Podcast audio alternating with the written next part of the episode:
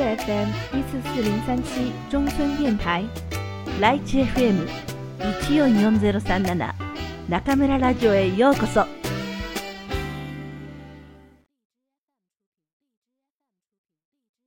皆さん、こんにちは。中南財系西方大学の長君家と申します。作文のテーマは、私を変えた日本語教師の教えです。どうぞよろしくお願いします。私は、頑張れという言葉が嫌いだった。この言葉自体にも、この言葉を口にする人の気持ちにも、この言葉を聞いて、妙に頑張っている人の姿にも嘘くささを感じて仕方がなかったそれまでの20年間そこそこ努力してそこそこいい結果を出してそこそこ満足していた私にはその意義がわからずその訳を明確に体現している大人にも出会わなかったもし5年前中村先生に出会わなければ今の私もきっとあのままだったんだろう。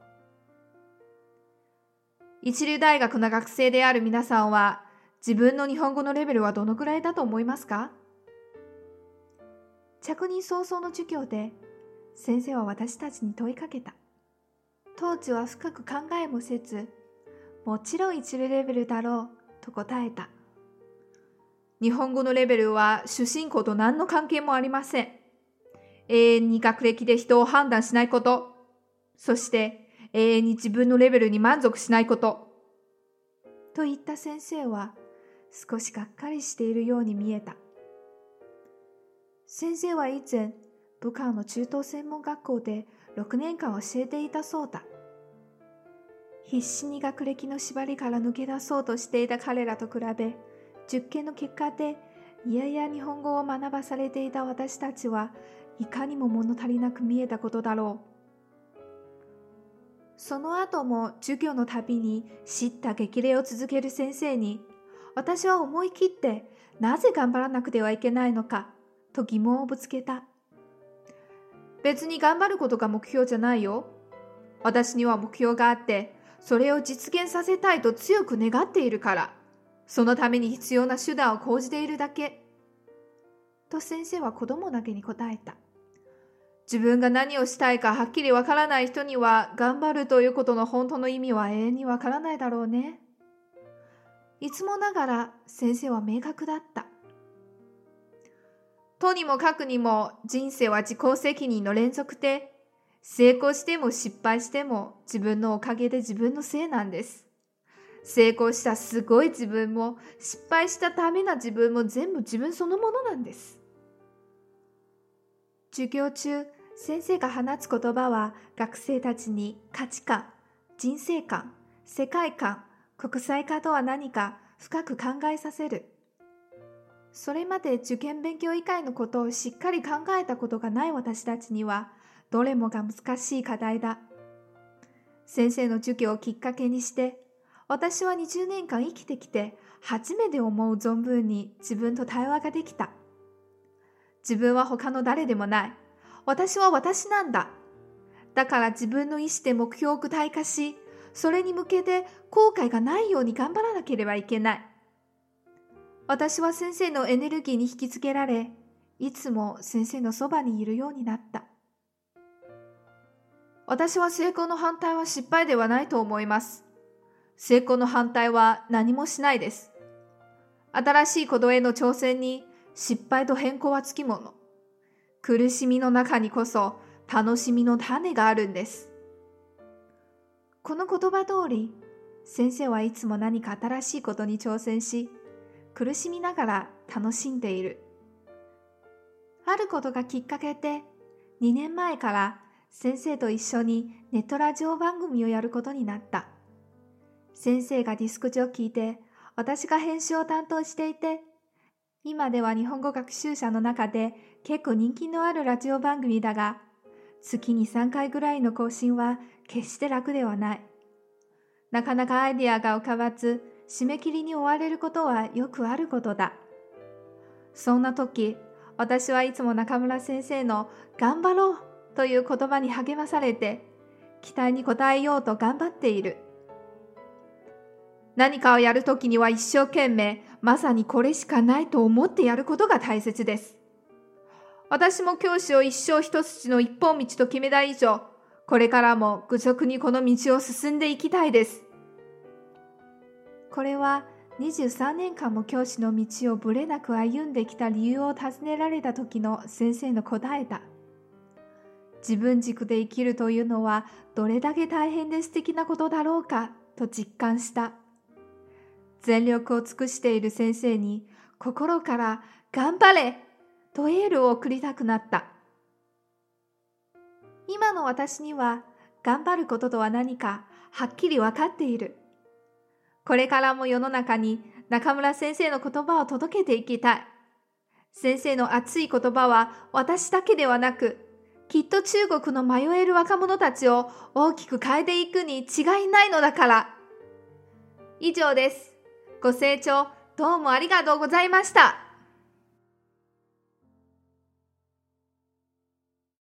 今夜も中村ラジオへようこそ。私は当ラジオ局のディスクジョッキー中村です。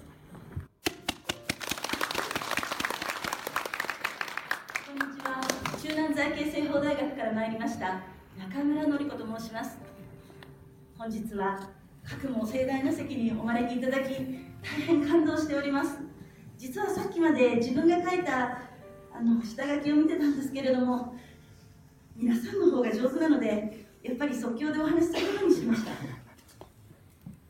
今年私たちの大学からは一等賞に長訓家二等賞に大分け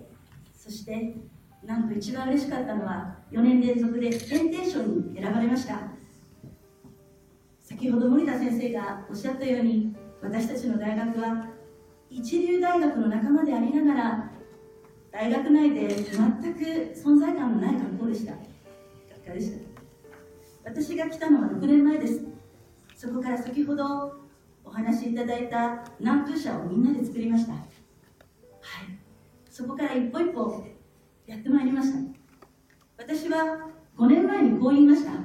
私は5年後に絶対に武漢でみんなが知っている学校にしたい。まさかまさか今日日本大使館で南風社の話をさせていただくとは誠に考えてもおりませんでした。本当にこの作文コンクールがなければ助けてくれる同僚の先生がいなければそしてその期待に応えて書いてくれる学生がいなければこの賞は全くなかったんです。皆さんどうもありがとうございました。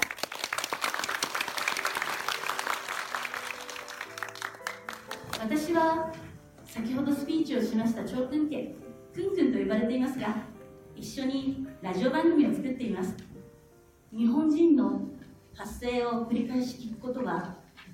日本語学習者の発音とアクセントの矯正に大変効果的でありそして聴解力の向上に役立つと考えてからです。しかしながらそれを実行に移すのはちょっと勇気がいりました。実は私は、えー、10年前に声が2年間ほど出なくなりました。ですので今もちょっと枯れてしまっているんですけれどもちょっと油断をすると声が出なくなりますそんな、えー、状態で皆さんが、えー、皆さんのご期待に応えるテレビ番組ごめんなさいラジオ番組が作れるかどうか不安だったということ。それから、えー、何の国でも受けてないおばさんのえラジオを聴いて何が楽しいのかなと思うこと。そして何よりも他の先生がやっていないことをやるのは勇気がいりました。でもよくよく考えてみたら仮に私が失敗しても私はうん一体何を失うのでしょう。逆に私が失敗を恐れて何も行動をしなかったとして一体何を得るのでしょう。私はですので2014年の8月8日からくんくんと一緒に中村ラジオを作りました。初めはもちろんリスナーはゼロ。次が2私とくんくんです。それから回を1回1回重ねるごとに10人が100人になりました。わずか76日で1000人になりました。驚きました。私は日本と中国でその時まで20年間教師をしています。その時にあった学生の数よりもわずか76日で超えてしまいました、え、私のこの声を聞いてくださる方が姿は見えないけれども声の向こうにたくさんいる私の声をいいと言ってくれる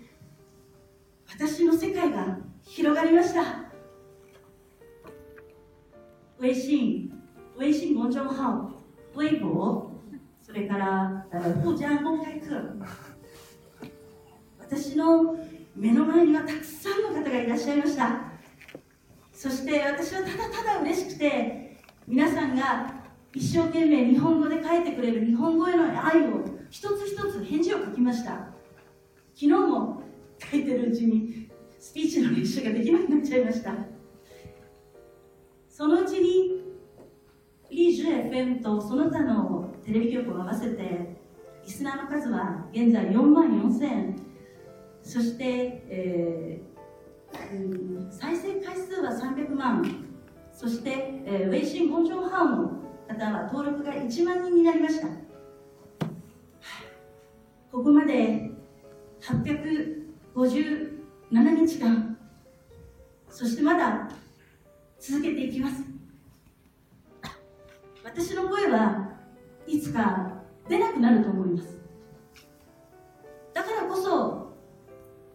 次はもし私の声が出なくなったら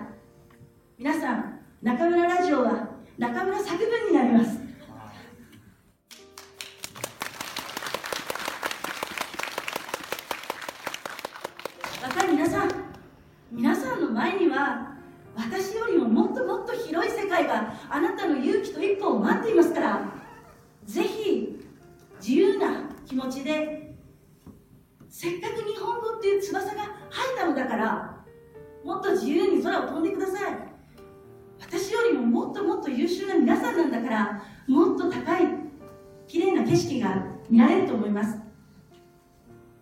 私たち日本語教師は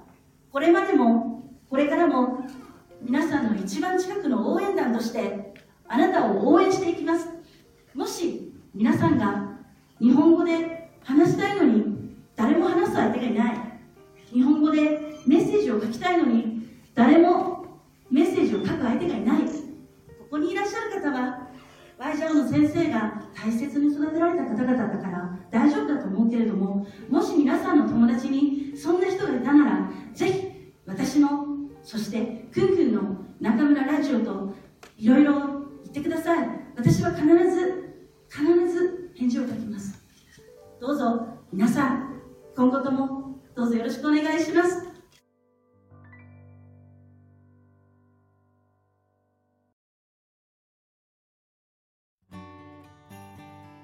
皆さんこんばんは。今夜も中村ラジオへようこそ。私は当ラジオ局のディスクジョッキー中村です。2017年が始まりました。春節を1年の初めとする中国では、なかなか日本風の新年の趣を味わうことは難しいのですが、それでもやっぱり新年を迎える12月31日と1月1日の2日間は、普段とは違う厳かな心持ちになるものですね。とはいえ、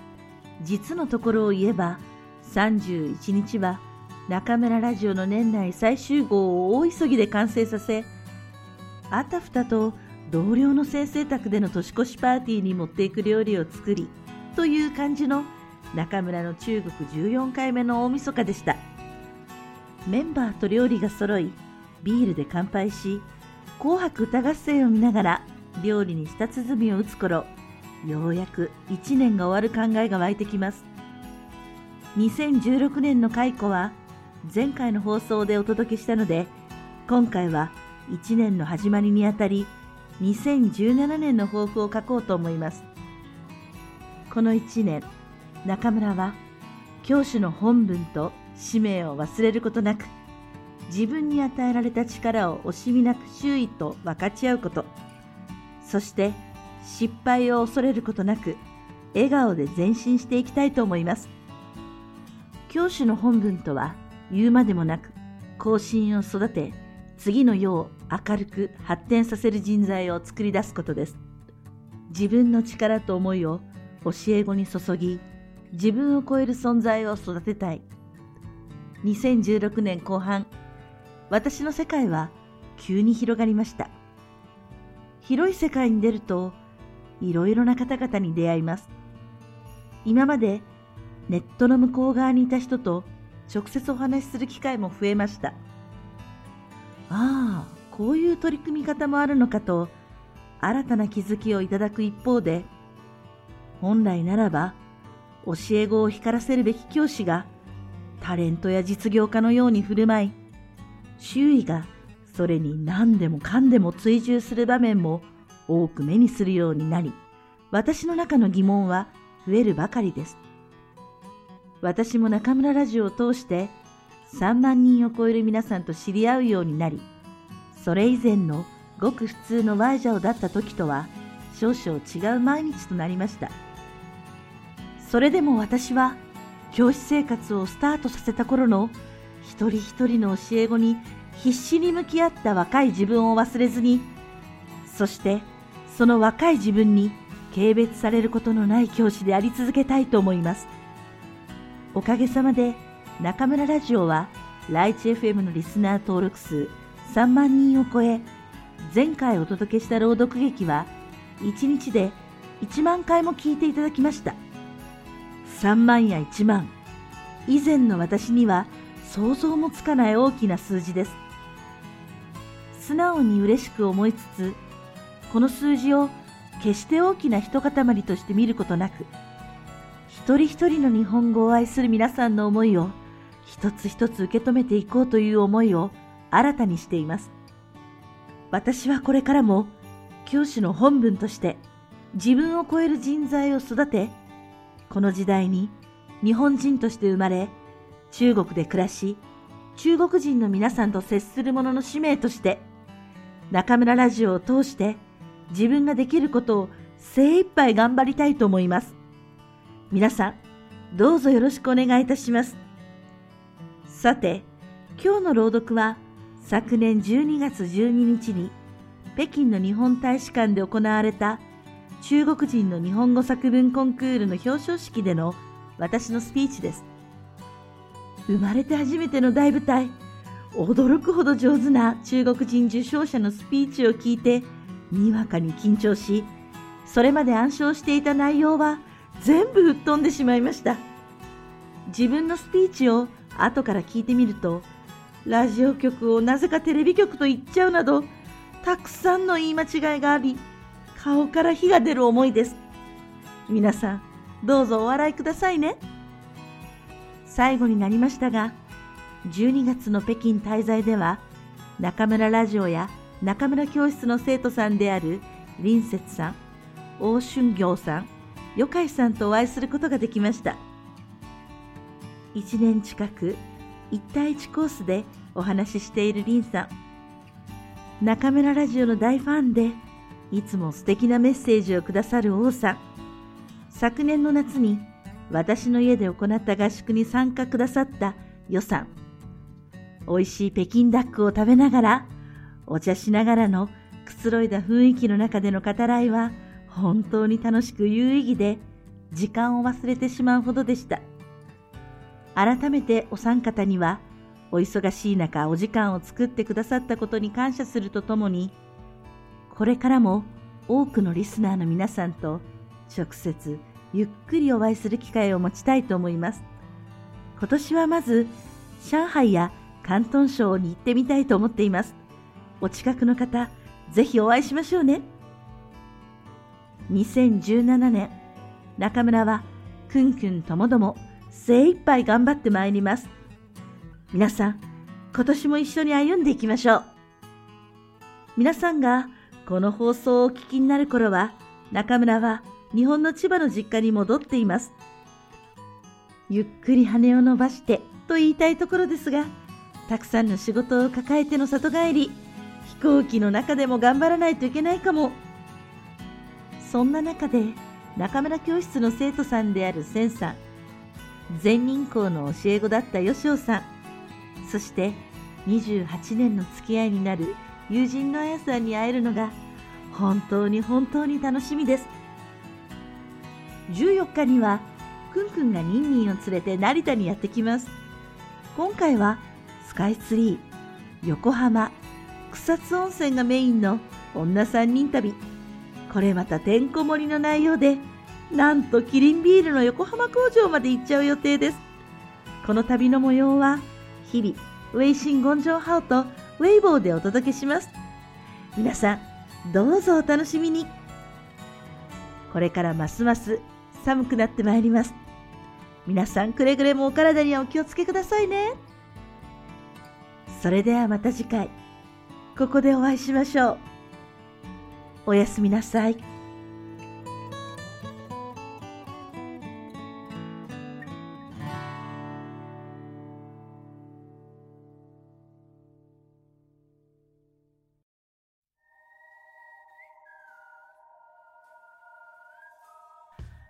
ゃんのおまけコーナ皆さんこんばんは。くん讲的おまけコーナーへようこそ。大家晚上好，我是中村电台的制作担当困困，欢迎来到我们 K Corner。说好的第十二届全中国日语作文大赛特别节目，终于与大家见面了。距离二零一六年十二月十二日的颁奖典礼已经过了好些日子，现在再来回想整理， 又有一番不同于当时的体会。我想，在今后的一段时间里，只要提起北京，立马浮现在脑海中的。应该就是与每一个人的相遇，一定首先想要拿出来跟大家分享的，就是与三位北京听众的会面。一位是阅历丰富的大前辈，一位是只在视频中见过的网络课程学员，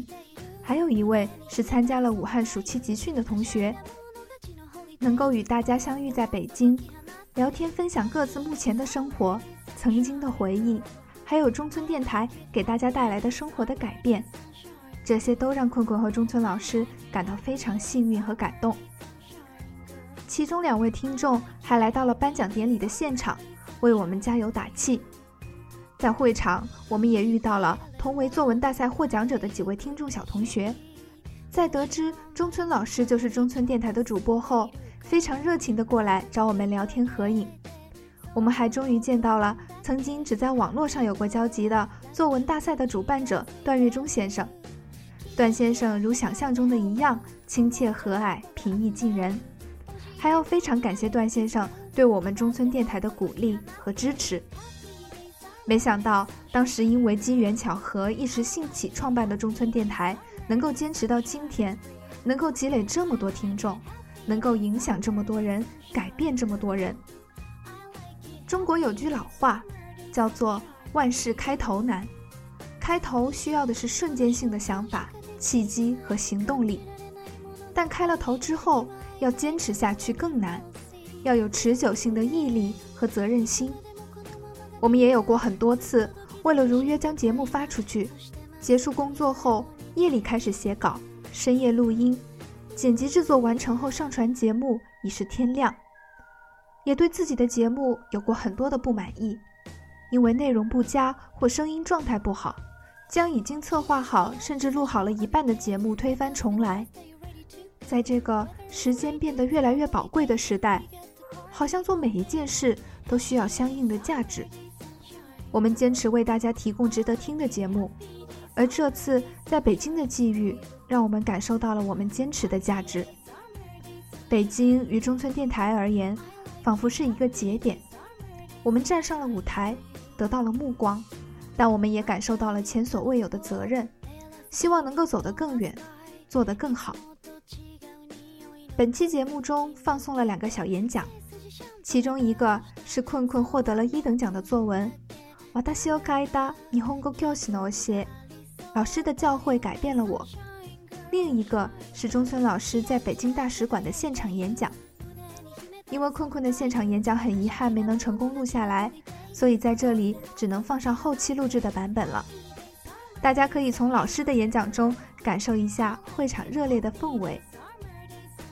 最后再跟大家聊聊这篇作文吧。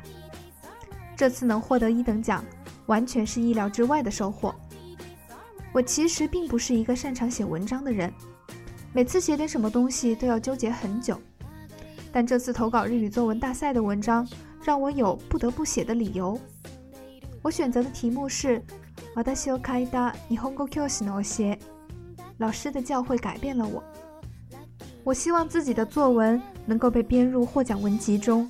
我想要更多人知道，拼命努力着的、改变了好多学生命运的中村老师。 受到评委们认可的，可能就是我这份强烈的感情吧。明年五月即将正式启动的第十三届全中国日语作文大赛的题目，前些日子也已经揭晓。其一，日本人に伝えたい中国の新しい魅力，想告诉日本朋友的中国新魅力。其二，日本語の非創設に私ができること，创建中国日语节， 我能做什么？其三。忘れられない日本語教師の教え，忘不了的日语老师的教诲。